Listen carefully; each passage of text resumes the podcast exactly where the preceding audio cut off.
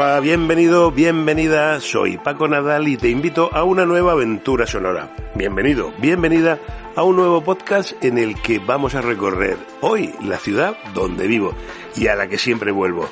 Hoy hablamos de Madrid.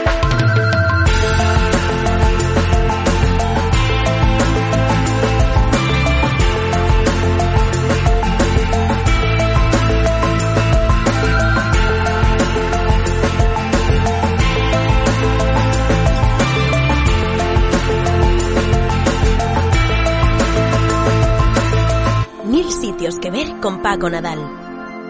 Acompaño a mi sombra por la avenida, mis pasos se pierden entre tanta gente, busco una puerta, una salida. Donde convivan pasado y presente. El plan típico de un fin de semana en la capital de España, en Madrid, es un musical, una cena, un, un buen restaurante y luego ir de compras. Pronto me paro Alguien me observa, levanto la vista y me encuentro con ella. Bien, es un plan estupendo, no está nada mal, pero hay muchas más cosas que ver y hacer aquí. Existen mil maneras de conocer Madrid, porque Madrid tiene también mil maneras de ser. Ahí está, ahí está viendo pasar el tiempo, La que te propongo es mi apuesta personal. No están todos los lugares, pero sí los lugares a los que yo llevaría a alguien que venga a verme, un amigo, a un familiar y quiera conocer la ciudad. Es una selección muy personal en la que están todos los clásicos y todos los sitios obvios, porque es verdad que no por ser muy turísticos hay sitios que, que, se pueden dejar de ver, pero también están luego esos otros sitios especiales, lugares a los que yo suelo ir y que no son tan conocidos y que esta ciudad esconde y muchos.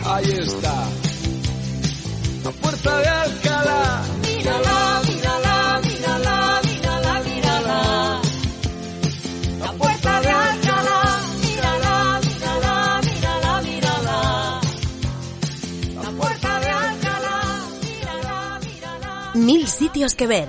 Lo que más me gusta. Cuando llegues a Madrid, chulona mía, voy a ser temperatriz de lavapiés y alfombrarte con claveles la gran vía y a bañarte con vinillo de Jerez.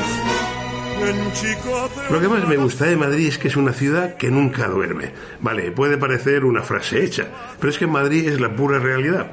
Conozco todas las grandes capitales de Europa, conozco muchísimas grandes ciudades del mundo y en ninguna tienes tanto ambiente nocturno un martes de invierno a las 2 de la madrugada. Eh, un viernes o un sábado sí hay ambiente en cualquier sitio, pero es que en Madrid hay ambiente a cualquier hora de la noche, cualquier día del año, los 265 días del año. Esto puede que no sea tan bueno para los residentes de esas zonas, por el ruido y las molestias, es verdad, pero es un atractivo enorme para un visitante a la ciudad.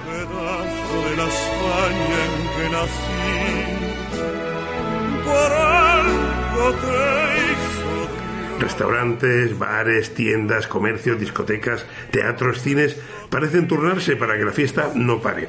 En Madrid nunca te aburres y nunca tendrás problema para encontrar una mesa donde cenar o un espectáculo para disfrutar, sea la hora que sea y el día de la semana que sea. Por el sabor que tienen tus verbenas, por tantas cosas buenas que soñamos desde aquí, y vas a ver lo que es canela fina y armar la tremolina cuando llegues a Madrid. Lo que menos me gusta. Por desgracia, Madrid no es una ciudad pensada para los peatones. Tiene muchas calles sin tráfico, peatonales, en el centro, cierto. Incluso acaba de peatonalizarse por completo la mítica Puerta del Sol, el corazón de Madrid. Pero aún así las aceras son estrechas y llenas de estorbos. El tráfico rodado es muy intenso y las distancias medias se hacen poco apetecibles para caminar. Bueno, y no digo nada de la bicicleta. Madrid no es una ciudad para ir en bicicleta, es casi imposible. Por las cuestas, por la falta de carriles bici y por la falta de educación y respeto de de los, de los coches, para que no vamos a engañar. Y mira que a mí me gusta moverme en bicicleta. En otro orden, los hoteles no son precisamente baratos, eh, sobre todo en, en fechas muy determinadas. Pero bueno, esto es un problema del que adolecen todas las grandes ciudades. Por el sabor que tienen tus verbenas, por tantas cosas buenas que soñamos desde aquí. Y vas a ver lo que es canela fina y armar la trebolina cuando llegues a Madrid. Mil sitios que ver. ¿Qué no te puedes perder? Los imprescindibles. Allá donde se cruzan los caminos, donde el mar no se puede concebir, donde regresa siempre el fugitivo, pongamos que hablo de Madrid. ¿Por dónde empezamos? Pues por el principio, por el ombligo de la ciudad, el lugar donde nacen todos los caminos, la Puerta del Sol. La Puerta del Sol es un símbolo, el icono de Madrid, aunque a muchos les puede parecer que no es una plaza muy monumental para ser el icono, no tiene grandes edificios ni grandes catedrales, y además tiene una forma rara para ser plaza, no es redondeada, sino que tiene forma de media circunferencia.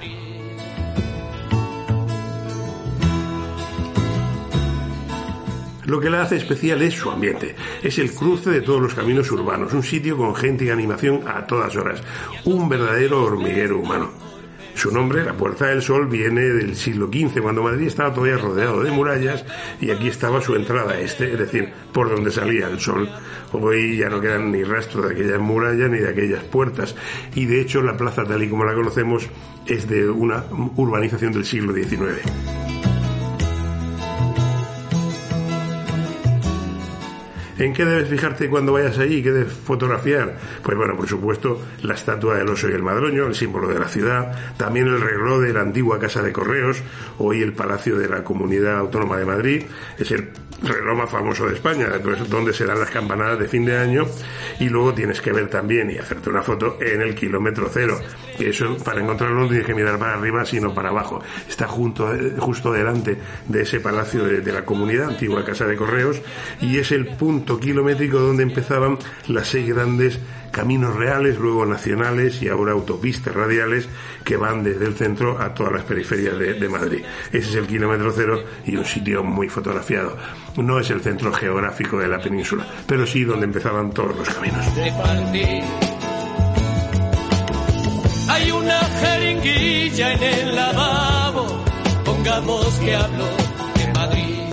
Segundo, la Plaza Mayor. De la Puerta del Sol a la Plaza Mayor hay un paso. De hecho, es el recorrido más frecuentado por todos los visitantes de la ciudad. La Plaza Mayor, además de ser una preciosa y genuina plaza porticada castellana, es el corazón del casco antiguo de la ciudad y el epicentro histórico de ese llamado Madrid de los Austrias fue construida sobre la antigua plaza del Arrabal, donde estaba el mercado de la villa hacia finales del siglo XV, y ha sido escenario histórico de todo tipo de festejos y celebraciones. Allí te tienes que fijar en la casa de la panadería, que es donde está la oficina de turismo, una casa bellísima con toda la mmm, fachada mmm, con motivos murales, pinturas murales entre de figuras mitológicas, entre ellas las diosas Cibeles, otro de los símbolos de Madrid, de los que luego hablaré. Tienes también el arco de cuchilleros, que es el más monumental de los nueve que dan acceso a la plaza, y en medio la estatua de Felipe III, una gran pieza de bronce que inmortaliza a este monarca del siglo de oro y que, bueno, pues es famosa en Madrid porque todos los que quedamos en la Plaza Mayor quedamos al pie de esa estatua eh, ecuestre, no tiene pérdida.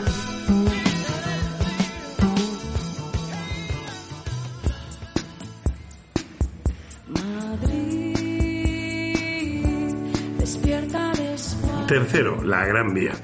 Paseo arriba, paseo abajo, musicales, cines, teatros, restaurantes, tiendas. La Gran Vía es el Broadway madrileño, una calle centenaria que seduce a todo el mundo y que está considerada una de las obras de mayor envergadura urbana de principios del siglo XX.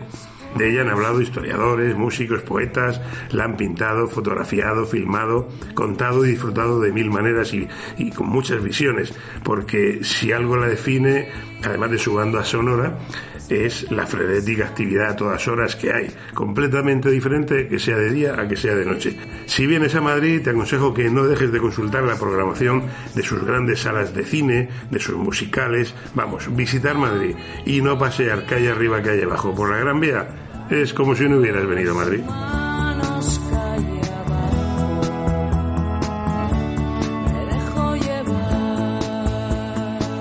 Cuarto, el Palacio Real y su entorno, que probablemente es la zona más visitada y más turística de Madrid. El Palacio Real, la Plaza de Oriente, la Catedral de la Almudena, el Teatro Real, además de los jardines del Campo del Moro y los jardines de Sabatini. Ya te digo, uno de los sitios más bonitos de Madrid, testigo privilegiado de la historia de España y el entorno más turístico de la ciudad, sin lugar a dudas tienes que entrar a ver el Palacio Real, que es enorme y precioso. Fue la residencia oficial del jefe del Estado, ahora solo se utiliza para recepciones y actos solemnes. No vive nadie aquí, por ello se puede visitar. Te recomiendo que hagas una visita guiada porque el palacio es enorme y hay muchísimas cosas que ver y entender y si no te las cuentan te vas a ir sin enterarte ni la mitad. Junto al Palacio Real está la Catedral de la Almudena. Curiosamente, Madrid, para ser una gran capital y una gran ciudad, no tiene una catedral muy antigua. Esta, aunque lo parezca, porque tiene muchos estilos, incluso algo de neogótico, es una catedral moderna, empezada a construir en el siglo XIX y terminada en el XX. Al lado está el Real Monasterio de la Encarnación, con la estatua de Lope de Vega, y luego tienes la Plaza de Oriente y sus geométricos jardines, y el Teatro Real, un auténtico templo para la música, que cierra este circuito histórico y muy apetecible. No dejes de darte un paseo relajante por los jardines del Campo del Moro, un fabuloso jardín de estilo inglés, decimonónico, está a los pies del Palacio Real, o por los jardines de Sabatini, también a un costado en la fachada norte del Palacio Real. Ahí mm, Sabatini, sobre todo por la tarde, al caer el sol, te va a encantar el sitio.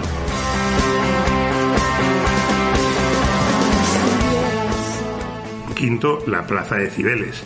Bueno, esta es otra foto obligada, es más, yo diría, es la foto obligada de Madrid con el antiguo edificio de correos, hoy ayuntamiento detrás, y en medio la gran estatua de Cibeles, el icono de la ciudad. La conocen en todo el mundo, en parte por las celebraciones del Real Madrid. Su ubicación es privilegiada. Está en la intersección de la calle de Alcalá, que la cruza de este a oeste, y el Paseo de Recoletos al norte y el Paseo del Prado al sur. Vamos, el centro de Madrid. La plaza es una enorme rotonda con una monumental fuente en el centro presidida por eso, por la diosa Cibeles, una diosa rodeada, por cierto, de cuatro palacios.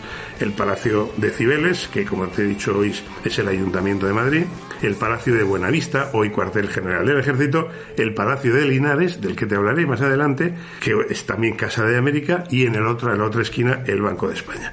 Para los madrileños es simplemente Cibeles, la mitológica diosa de la agricultura, la tierra y la fertilidad, y un sitio por el que vas a pasar mil veces en tu visita a Madrid. Sexto, la Puerta de Alcalá. Bueno, pues desde Cibeles, siguiendo hacia arriba, la calle de Alcalá, llegas a la famosísima Puerta de Alcalá, al lado del Parque del Retiro, y en ella también confluyen calles importantes como la propia Alcalá, Alfonso XII o Serrano. La Puerta de Alcalá es un monumental arco de triunfo de granito de estilo neoclásico, precursor de otros tan conocidos como el Arco del Triunfo de París o la Puerta de Brandenburgo en Berlín.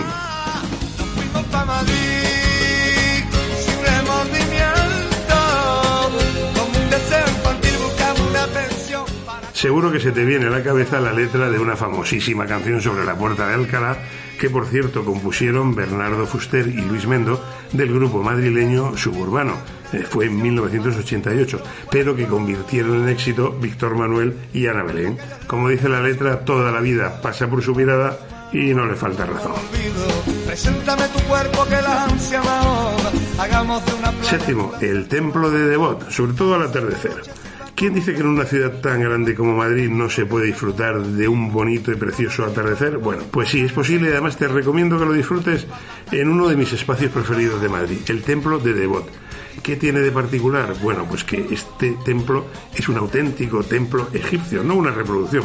Es un auténtico templo con más de 2.000 años de antigüedad del antiguo Egipto que iba a ser anegado por las aguas del, lago Nasser, de la presa, cuando se construyó la, la alta presa de Asuán. Eh, iba a ser anegado como otros muchísimos eh, monumentos de esa zona. España contribuyó a ayudar a salvarlo, sobre todo a Busimbel, y Egipto, en agradecimiento, le donó uno de los templos menores, que es este, el templo de Devot. Como te digo, 2.200 años de antigüedad, fue desmontado piedra a piedra, trasladado a Madrid y recompuesto en esta zona, que es como un otero, con una vista espectacular de todo el oeste de Madrid y la Casa de Campo. Por eso los bonitos atardeceres. Te recomiendo que vayas a pasear, si puedes al atardecer mejor, pero si no, a cualquier hora del día, a disfrutar de este cachito de Egipto en pleno centro de Madrid y muy cerca de la Plaza de España y de la Gran Vía. Tener a alguien al lado, me pierdo en la aventura, en la pasión de unos versos, en las adversidades solo soy contrapeso. Séptimo, el retiro. El Retiro es el remanso verde en pleno corazón de Madrid. El sitio al que vamos los madrileños los días festivos pasear, a descansar, a remar en un bote, con la bicicleta, a patinar, en fin, hacer mil cosas. Sus orígenes se remontan al reinado de Felipe IV y merece la pena dedicarle por lo menos una mañana a pasear por sus avenidas, ver la Casa de Velázquez, el Palacio de Cristal, la espléndida Rosaleda o el Parterre francés. Por cierto, el Retiro está declarado Paisaje Cultural y Patrimonio Mundial de la UNESCO en 2021, muy reciente. Octavo, el Triángulo del Arte. ¿Qué es esto del Triángulo del Arte? Bueno, pues se conoce así al eje que forman los tres grandes museos madrileños, que además están muy cerca el uno del otro, casi en el eje del Paseo del Prado, que es un gran bulevar lleno de árboles centenarios que baja de decibeles hacia la estación de Atocha. El principal museo de la zona del Triángulo es, obviamente, el Prado, la gran Pinacoteca Nacional de España, que no te la puedes perder. Es un museo a la altura de otros grandes centros expositivos europeos.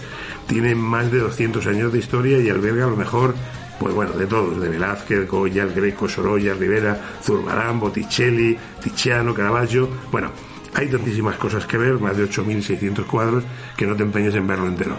Dedícale un tiempo y decide qué parte del Museo del Prado quieres ver, porque si te atiborras con todo, vamos, te, te, te mueres viendo cuadros allí de tantos que hay. El segundo es el Museo Thyssen-Bornemisza, que es la segunda parada de este eje y es una de las colecciones privadas de pintura más valiosas del mundo que afortunadamente tenemos en España, en Madrid. Aquí podrás hacer un recorrido cronológico por la pintura desde el siglo XII hasta las corrientes más destacadas del XIX y el XX. Lo que a mí más me gusta del Thyssen-Bornemisza es eso, que el recorrido que haces es cronológico y puedes ver en la evolución de la pintura desde el siglo XII-XIII hasta nuestros días. Aquí están los mejores cuadros de Monet, Van Gogh, Cézanne, Klee, Kandinsky. Y el tercero de este eje es el Museo Nacional Centro de Arte Reina Sofía, el Reina Sofía, como se conoce, que es el más vanguardista, es nuestro gran museo de arte, nuestra gran colección nacional de arte contemporáneo. Por cierto, aquí está el Guernica de Picasso, que lo puedes visitar, pero también obras de Miró, Dalí, Tapies, Juan Gris, Chillida, entre otros. Con más noches que arena, estaba todo bien. Probaste fortuna en 1990. Noveno, el rastro. El rastro de Madrid es uno de esos lugares que permanecen amarrados en nuestro imaginario, porque lo habrás visto mil veces en cine, en televisión, la música de Sabina, muchísimos periodistas y escritores que han escrito sobre él.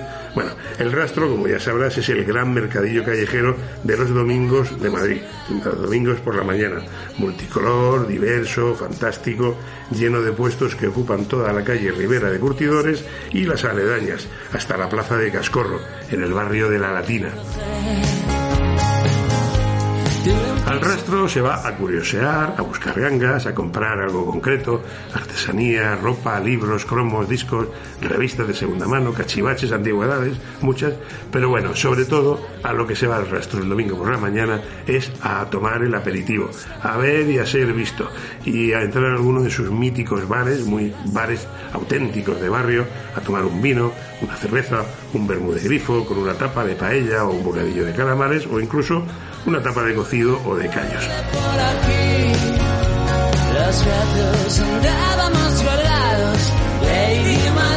Y décimo, y para terminar, un domingo soleado en el lago de la Casa de Campo. Creo que no hay visita completa a Madrid si no se incluye un domingo soleado en la Casa de Campo. Si el retiro es el jardín urbano, la Casa de Campo es el pulmón verde de la ciudad, un trocito de bosque y de naturaleza que está a las afueras de la ciudad, pero que penetra prácticamente hasta el mismísimo centro histórico. La casa de campo es enorme, interminable, es el mayor parque público de la capital y en su interior está el parque de atracciones, el zoológico, el teleférico y también un pabellón multiusos.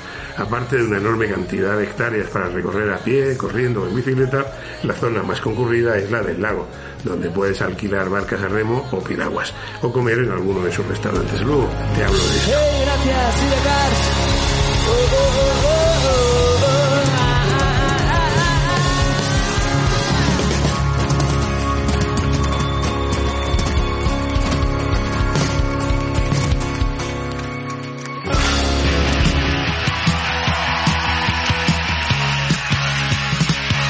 Gracias a todos, buenas noches. Mil sitios que ver. El futuro ya está aquí. Y yo caí, enamorado de la moda juvenil, de los precios y rebajas que yo vi. Enamorado. Madrid es una ciudad perfecta para visitar con niños. Hay tantas cosas que hacer en un viaje en familia que el problema es decidirse. A ver, hay por ejemplo un montón de parques temáticos. Faunia, Micrópolis, el Parque Warner, que no está en la ciudad, está a las afueras, pero bueno, también es muy interesante. Pero para los madrileños el parque parque de atracciones es ese, el antiguo parque de atracciones de la Casa de Campo, que ocupa un lugar en el corazoncito de todos los madrileños porque han pasado por allí desde niños. Es un parque pionero en España y conserva ese aire retro tan especial que nos ha regalado miles de horas de risas, vértigos y buen rollo. Por cierto, que otro de los grandes alicientes que había para hacer con niños ha sido siempre ir a esa casa de campo, o por ejemplo al parque de atracciones, en el teleférico que salía desde el Parque del Oeste, al otro lado del río Manzanares. Era un trayecto de 11 minutos que permitía ver Madrid desde el cielo. Bueno, a 40 metros de altura, que no está nada mal, pero una vista preciosa. Lo digo en pasado porque el teleférico cerró hace meses, cuando empezó la pandemia, y, también porque acabó la concesión a la empresa que lo gestionaba y de momento está cerrado. El ayuntamiento ha prometido volver a abrirlo, pero la verdad es que no hay una fecha prevista y creo que va para largo.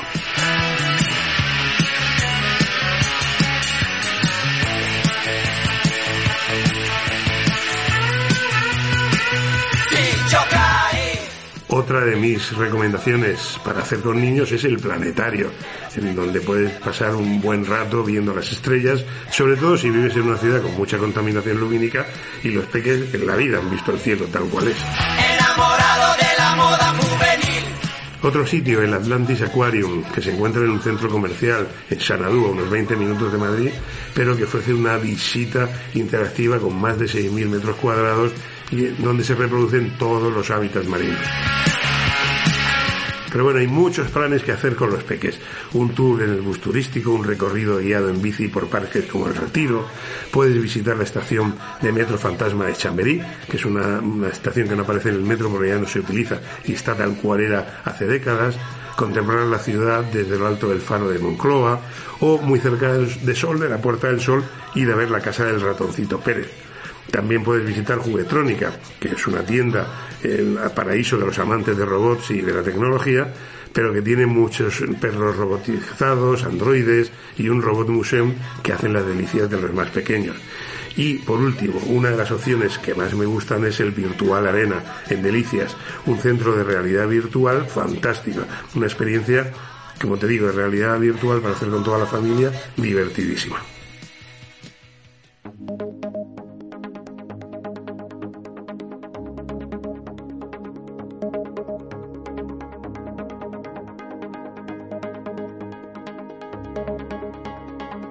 Los consejos de Paco. Mi indiferencia natural. Curtida en mil batallas contra la pereza. Bueno, hasta aquí te he dado los imprescindibles de Madrid, que también son los obvios y los más típicos, porque hay cosas que no puedes dejar de ver por conocidas que sean. Ahora te voy a contar algunas cosas de mi Madrid más personal, de las que no salen en las guías. Por ejemplo, ir a comer al restaurante de cocina asiática Kitchen 145, en el mercado de Vallehermoso. Es uno de mis favoritos. Si quieres un restaurante tradicional de cocina casera madrileña, sin artificios ni modernidades y con posiblemente la mejor tortilla de patata de la ciudad, Casa Dani, en el Mercado de la Paz de la calle Ayala. Otro plan es ir a dar una vuelta por el Matadero, un centro cultural muy vanguardista con una programación siempre rompedora. Está en la zona sur de Madrid y sí, su nombre se debe a que era el antiguo Matadero Municipal.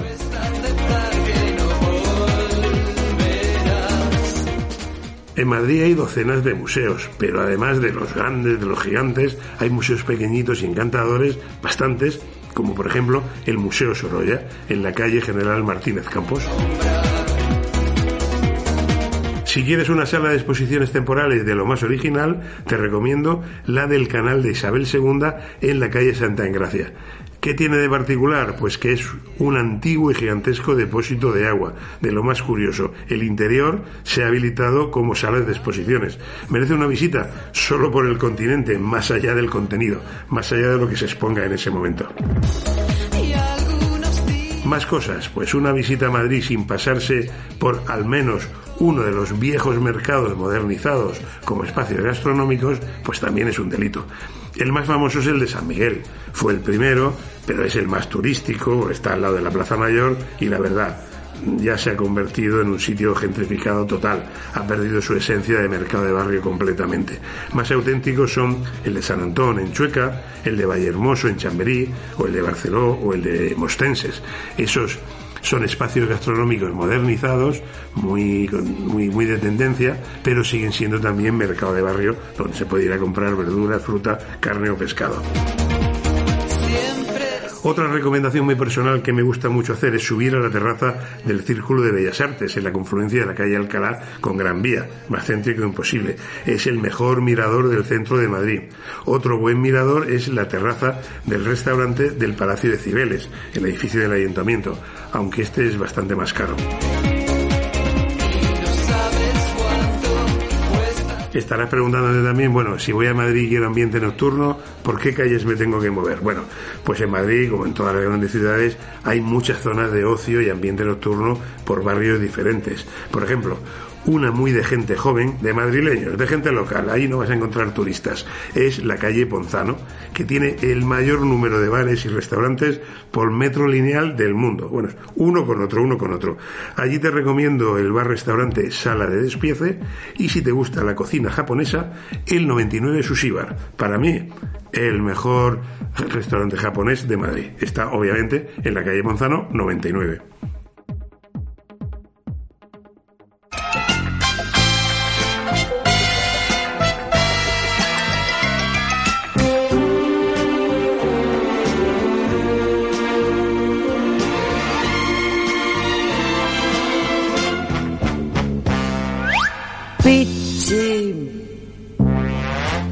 Es el chulo que castiga. Otro barrio siempre lleno de vida y con muchos locales de ocio y comida es Chueca, el barrio gay de Madrid, en pleno centro, a un costado de la Gran Vía.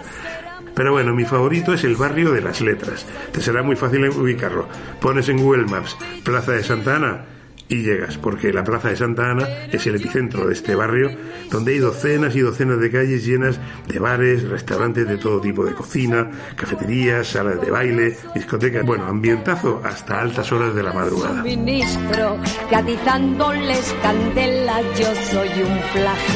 Más consejos personales, pues algo que yo hago a menudo es ir en bici a la casa de campo. Es muy, obviamente, si vienes de viaje, a lo mejor no tienes la tuya, pero es muy fácil alquilar una o puedes usar una de la red Bicimar, que son bicicletas eléctricas y son las que se alquilan en las calles de Madrid. Bueno, pues un paseo por la casa de campo en un día soleado en bicicleta es una maravilla. Y después comer en alguno de los restaurantes que hay a orillas del lago. Eso sí, como sea un día bueno y soleado, o reservas mesa un par de días antes o te será imposible sentarte. Más cosas, una visita teatralizada al Palacio Linares, ese que está en la Plaza de Cibeles que te hablaba antes y que es otro planazo. Personajes ataviados del siglo XIX hacen de anfitriones y desvelan los secretos más ocultos y misteriosos de este palacio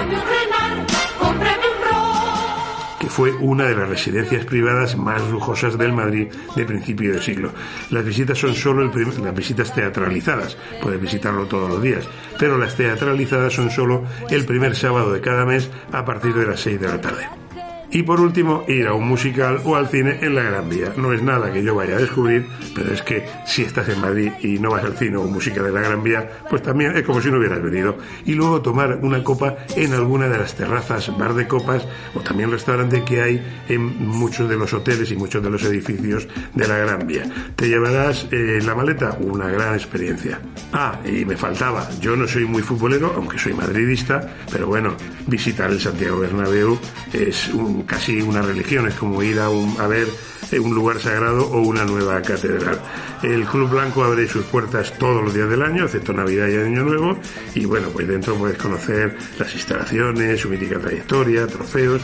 El estadio está en medio de una profunda transformación, que promete ser una auténtica pasada, pero bueno, ahora mismo aquello está en obras. Te aconsejo que consultes precios y horarios en la página del club.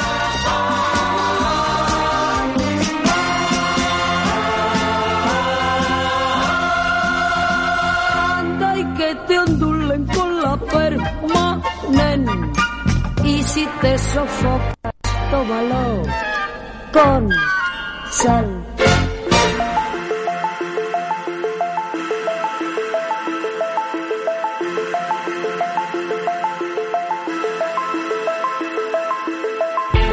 Hasta aquí este viaje radiofónico por mi Madrid. Podría estar hablando horas de, la de mi ciudad de adopción, de la ciudad que me acogió, aunque no estoy en ella, la verdad, todo el tiempo que quisiera. Hay ciudades que al menos deberíamos visitar una vez en la vida, y Madrid da para dos, tres y muchas visitas. Siempre te va a dar mucho más de lo que esperas. Olvídate de clichés, olvídate de imágenes preestablecidas y entrégate a esta gran y multicultural ciudad, siempre abierta y contemporánea como ninguna. Y ya sabes, un abrazo enorme y hasta nuestro nuevo podcast. Sé muy feliz y sigue viajando.